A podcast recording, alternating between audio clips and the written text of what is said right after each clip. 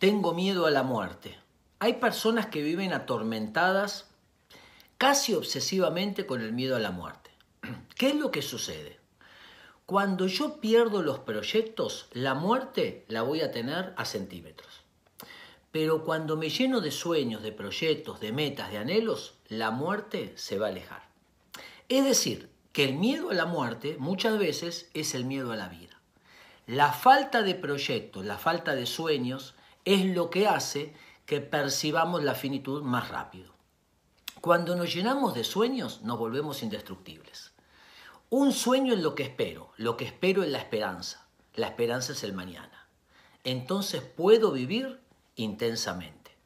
El miedo a la muerte es el miedo a la vida. Prohibido jubilarse de acá. No importa 50, 60, 70, 80, 90 años. Siempre estar activos. Siempre soñar para adelante. El tema es cuándo me voy a morir. Lo importante no es cuándo nos vamos a morir, sino cómo vamos a vivir hasta ese día. La muerte nos tiene que ayudar a reflexionar sobre la vida. ¿Cómo estoy viviendo? ¿Estoy invirtiendo las cosas en las que vale la pena? ¿Estoy detrás de sueños más grandes que mi propia existencia?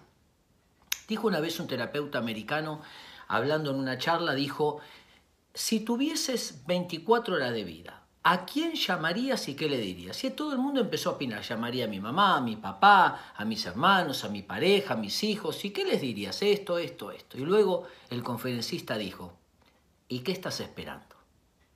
Qué extraordinario. No guardarnos nada. Nos vamos a arrepentir más de las cosas que no hicimos que de las cosas que hicimos y salieron mal. Prohibido jubilarnos de acá. Siempre tener sueños hacia adelante. Espero que les sirva.